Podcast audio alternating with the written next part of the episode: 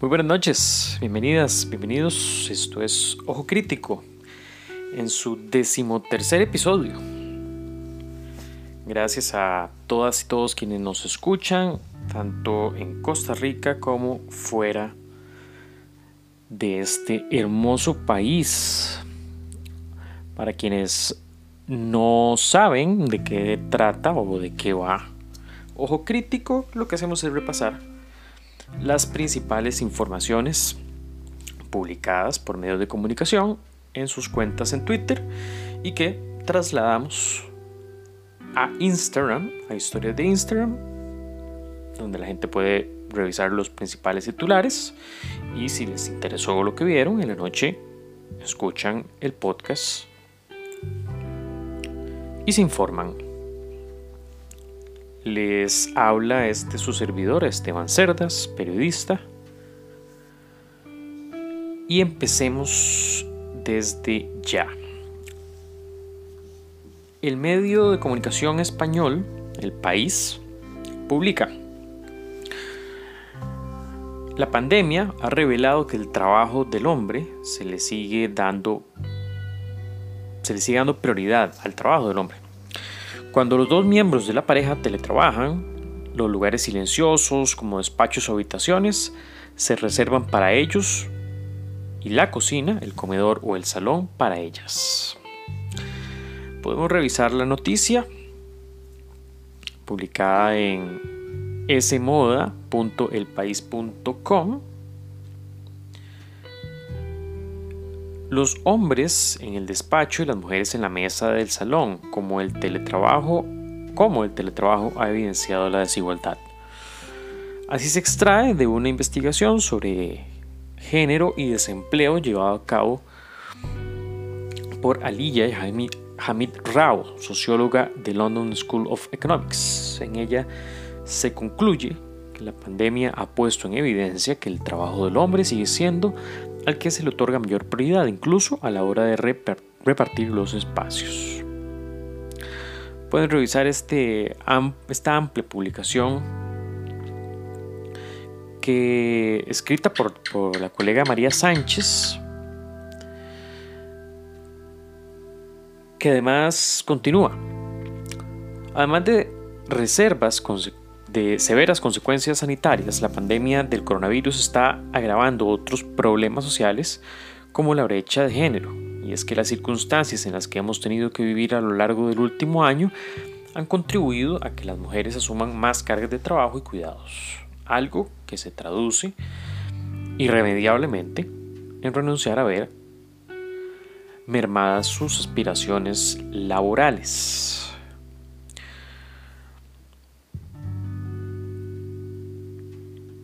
Es una nota sumamente interesante. Habla de cómo se emplean eh, desigualdades también económicas, como esto significa desigualdades económicas. Un, reportaje bastante amplio eh, que les invito a visitar, insisto, en smodas.elpaís.com. Hay un párrafo que es el que me gustaría, antes de continuar con la siguiente nota, repasar. Además de sufrir mayores niveles de estrés, las mujeres con personas a su cargo o que realizan trabajos esenciales también han sido, han sido las más expuestas a la enfermedad durante los primeros meses de la pandemia, según el estudio de cero prevalencia desarrollado por el Instituto de Salud Carlos III de los trabajadores en activo fueron los trabajadores en fueron quienes presentaron las cifras más altas de prevalencia por detrás del personal sanitario. Ahí están reflejadas las mujeres que cuidan a dependientes en domicilio, el 16.3%. Mujeres ocupadas en tareas de limpieza, el 13.9%. Y mujeres en el sector socio sanitario. Seguimos. El medio de comunicación costarricense, La Nación, da hoy una. publica hoy una nota que fue sumamente controversial en el país y creo que la, por lo menos aquí donde pude seguirle un poco más el pulso, sé que en Facebook también se tradujo la discusión o, el tema, como siempre, eh, pero vi que la discusión era un poco más condenatoria de cómo lo abordó el medio en Twitter. Entonces de ahí extraje la nota y un poco la percepción que me genera ahora un criterio al respecto. Publica La Nación en su cuenta en Twitter una nota que ahorita vamos a visitar.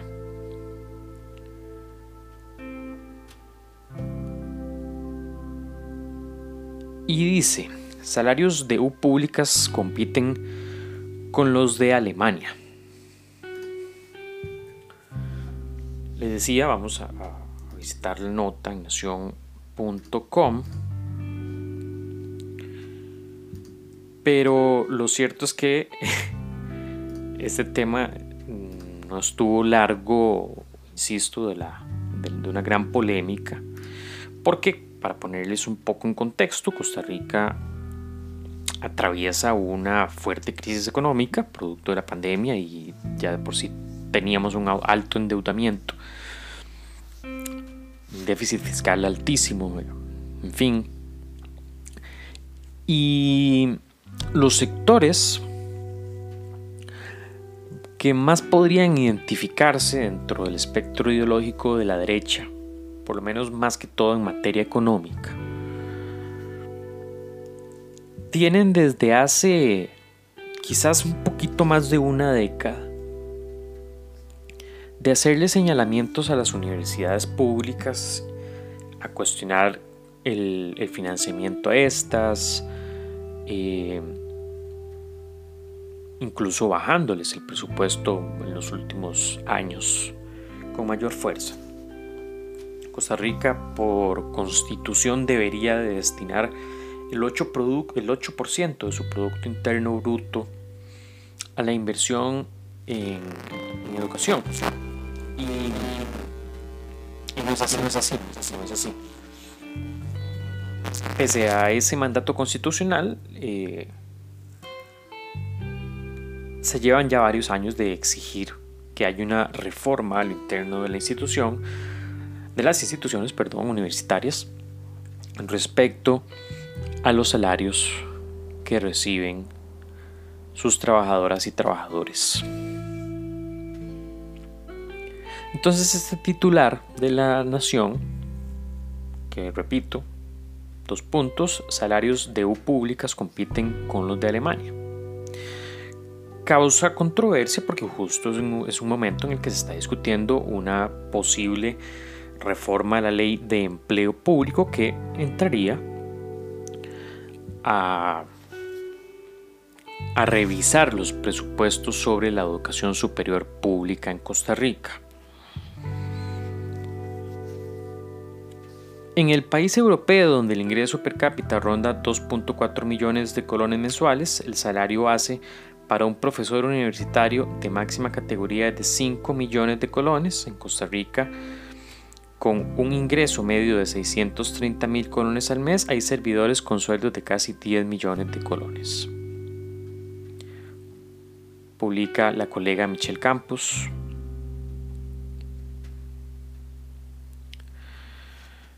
La nota continúa, aunque Alemania tiene una economía de 62 veces, que es 62 veces más grande que la de Costa Rica, 143 funcionarios de las universidades públicas costarricenses superan hasta un 90% de la base salarial de la máxima categoría a la que, a la puede acceder un docente universitario en dicho país europeo.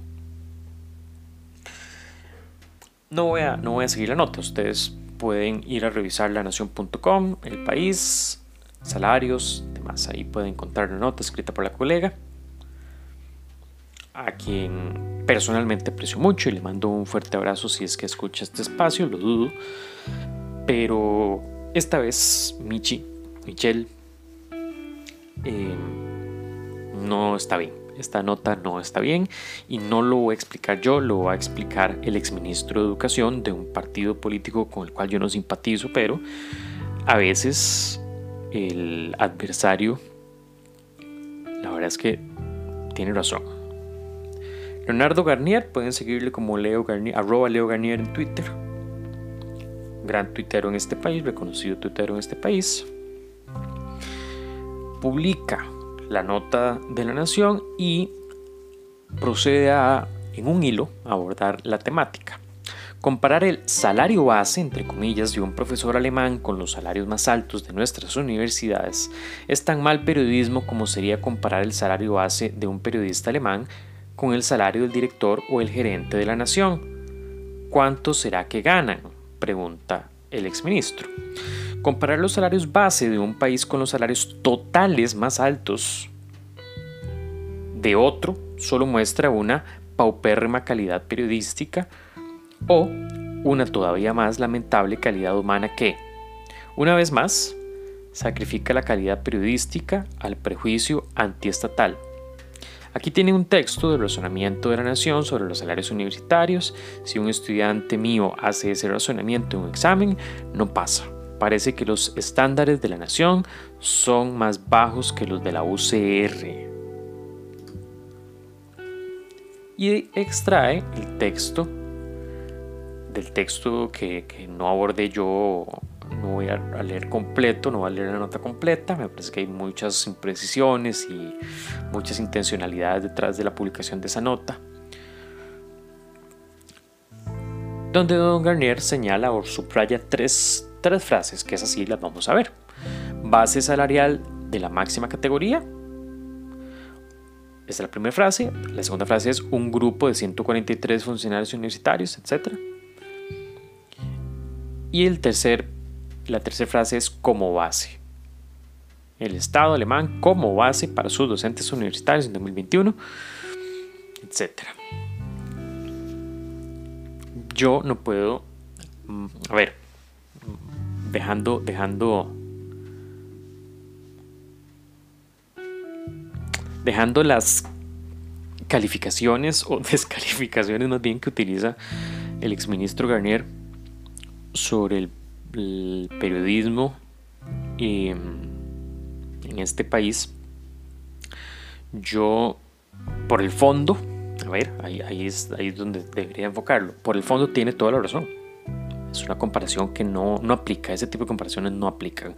Son comparaciones que cuando se hacen, evidentemente hay una, una intencionalidad ideológica de fondo que no está mal que exista, se los he dicho a ustedes en este podcast, lo que está mal es que no se reconozca, no se diga como con claridad, que no se diga con claridad.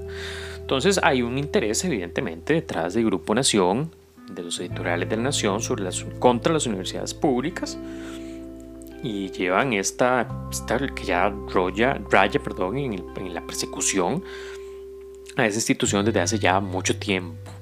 Y entonces ahora repercute también en las y los colegas, porque evidentemente si esta nota se produjo es porque hubo un editor de contenido que pidió que esta nota se ejecutara, esta nota se entregó y esa nota se revisó para ser publicada por ese mismo editor de contenido. Entonces, así funciona Diario la Nación. Hasta donde yo tengo entendido, tienen toda la libertad de poder corregirme si alguien escucha esto y le molesta o me puede contradecir lo que estoy diciendo. Puede hacerlo con total tranquilidad. Ahí tiene mi cuenta en Twitter, roba eserdacr.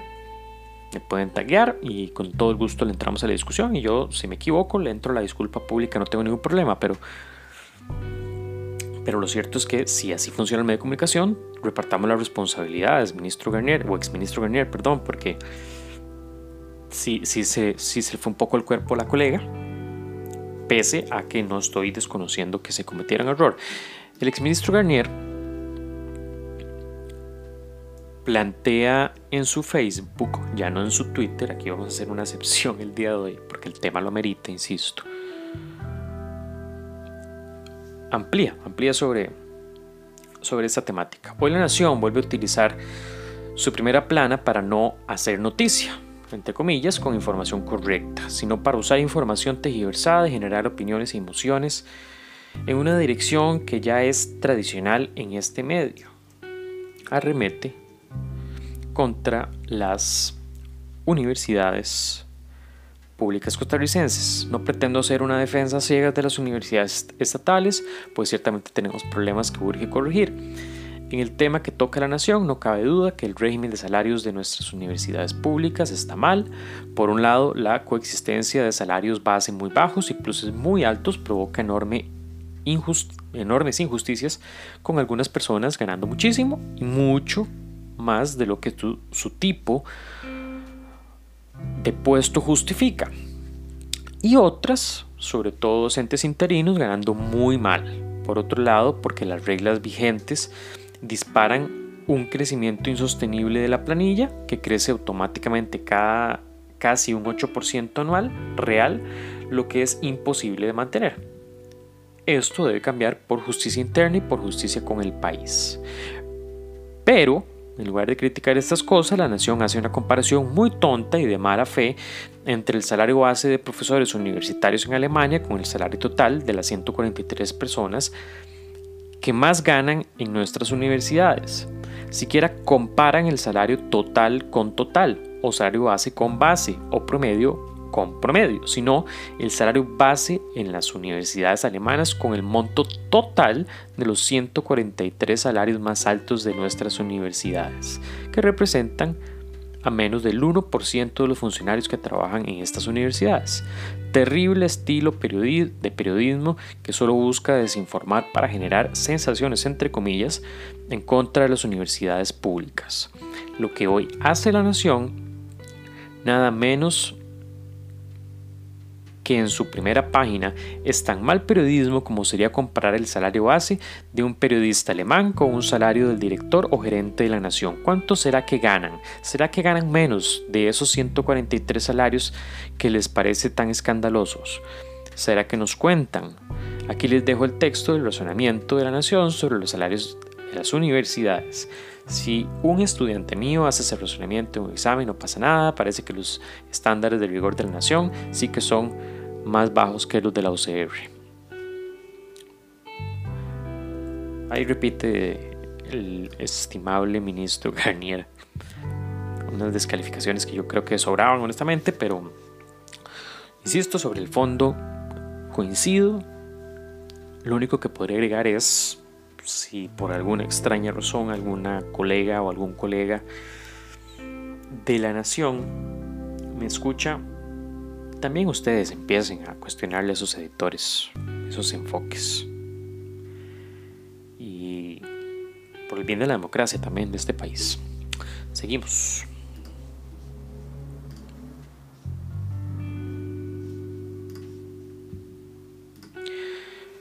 Antena 3, medio español, publica, Vox solicitará declarar el 8M Día Nacional de las víctimas de coronavirus.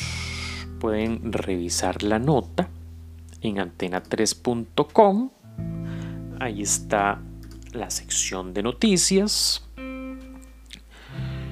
El portavoz del Comité de Acción Política de Vox, Jorge Buxade, ha indicado que el partido solicitará declarar el 8 de marzo Día Nacional de las Víctimas de Coronavirus. Como les he contado ya con anterioridad en algunos episodios detrás de este, Vox es la fuerza de ultraderecha española fascista,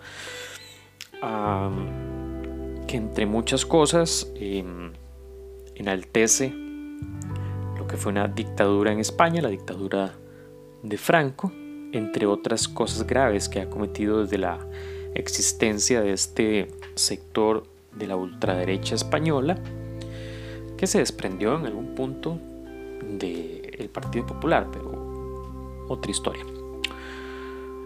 Vox solicitará que se proclame el 8 de marzo como Día Nacional de las Víctimas del Coronavirus, según lo indica el portavoz del Comité de Acción Política del partido.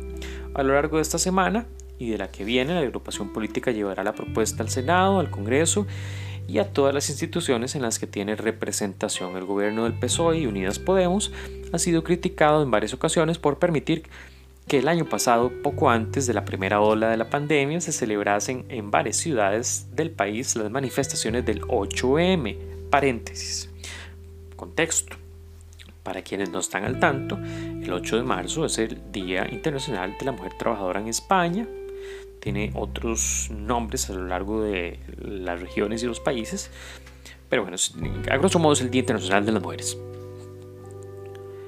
Y ahora, coincidentemente, Vox quiere que ese mismo día se celebre el Día de las Personas que fueron víctimas del coronavirus. Como quien dijera, aquí vamos a tapar, aquí vamos a tapar esa celebración de pecadoras con algo que tenga más peso para irle restando importancia a eso primero. Perdón, pero así es. Así. Eso es lo que realmente quiere Vox. Claro, se agarran de un tema de mucho peso en efecto, como es el fallecimiento de personas por una de las pandemias más fuertes que hemos afrontado como humanidad. Y veremos en qué termina esta discusión, evidentemente. Hay declaraciones en la nota que pueden revisar. Entre ellas eh, se señala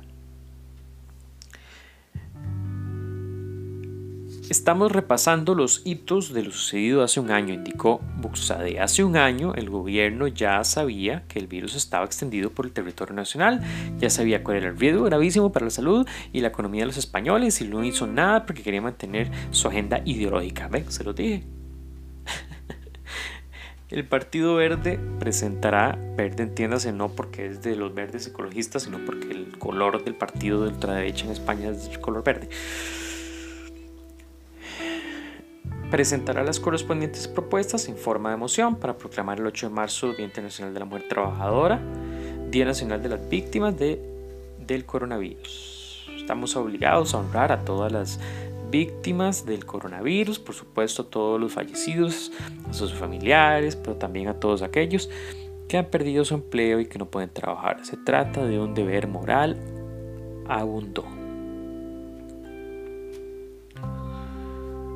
Bueno. Ay, la verdad es que el chiste se cuenta solo. Así que mejor continuemos. AmeliaRueda.com, medio de comunicación costarricense, publica una interesante, comparte una interesante publicación. Dice, las hijas del activista afrodescendiente Malcolm X pidieron que se reabra la investigación sobre su asesinato a la luz de un nuevo testimonio que implica a la policía de Nueva York y al FBI. Muy interesante, es, una nota publicada en el portal web que pueden visitar ameliarueda.com. Eh, la lectura dura aproximadamente dos minutos. Las hijas, bueno, para contexto, eh, Malcolm X, activista afrodescendiente eh, muy reconocido y de suma importancia en la proclama por los derechos civiles de las personas afrodescendientes en, en Estados Unidos. Contactado por AFP el domingo, un portavoz de la Fiscalía de Manhattan dijo que el examen, entre comillas, del expediente estaba en curso. Durante una rueda de prensa fue presentada una carta escrita por un ex policía de Nueva York, ahora fallecido, que acusa a la policía y al FBI de complicidad en el asesinato. Según su primo, el oficial que era negro y operaba encubierto, asegura haberse acercado, a pedido de sus jerarcas, al séquito de Malcolm X y haber atrapado a dos de sus guardas, guardaespaldas, arrestados solo unos días antes del asesinato. El 21 de febrero de 1965, Malcolm X estaba sin sus dos guardaespaldas cuando se presentó para una alocución en el Audubon Bathroom, una sala de espectáculos del Alto Manhattan, antes de caer bajo las balas de tres tiradores. De manera más general, el exoficial que quería que su testimonio se hiciera público solo después de su muerte, sostiene que la policía de Nueva York y el FBI han mantenido en secreto ciertos aspectos del caso. En febrero del 2020, luego de la transmisión de un documental en Netflix, ¿Quién mató a Malcolm X? entre paréntesis, el fiscal de Manhattan, Cyrus Vance, pidió a sus equipos que revisaran el caso para determinar si la investigación debía reabrirse o no. Consultada este domingo por la AFP, la policía de Nueva York dijo que había comunicado a la fiscalía todos los registros relacionados a este caso el Departamento de Policía de Nueva York está dispuesto a contribuir a esta revisión de cualquier manera, señaló. Contactada por AFP, la oficina del FBI en Nueva York no respondió. Todo lo que arroje luz sobre esta terrible tragedia debe ser considerada cuidadosamente, comentó Ailasa Sabas, una de las tres hijas de Malcolm X, presente en la rueda de prensa.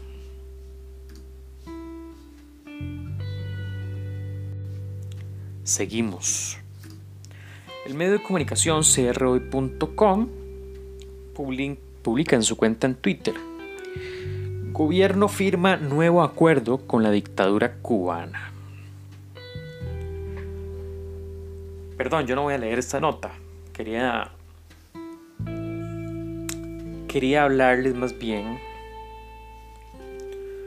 o matizar un poquitito el que ni siquiera le enfoque esta nota, que, abrirla, abrirla es un repaso muy vergonzoso el que hacen, honestamente, muy, muy bajo, porque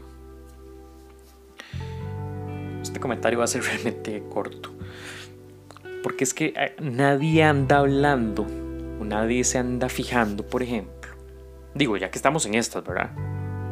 Ya que se sacan estas notas, yo no veo a nadie publicando que, estado, que este gobierno o cualquier gobierno, no me importa si es este o el de cualquier partido político, nadie se está fijando que es que este gobierno pacta, o los gobiernos históricamente costarricenses han pactado con un gobierno como el estadounidense, por ejemplo. Por ejemplo, solo para poner un ejemplo.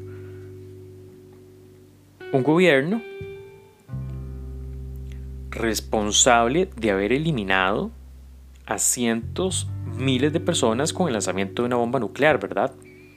Entre muchas cosas, aquí podríamos hacer un repaso, digamos, sobre la geopolítica de Estados Unidos y cómo se le ha ocurrido que por el bien de la democracia, entre comillas, andar liberando pueblos y de paso sacándoles petróleo. Muy, muy desafortunada, honestamente, esa nota. Muy, muy desafortunada esa nota supuestamente escrita de agencia, ni siquiera la firman, publicada el 22 de febrero.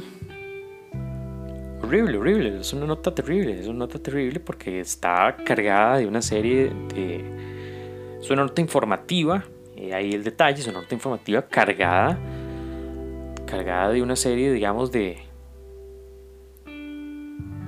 de parcialidades que no es que, insisto, una vez más,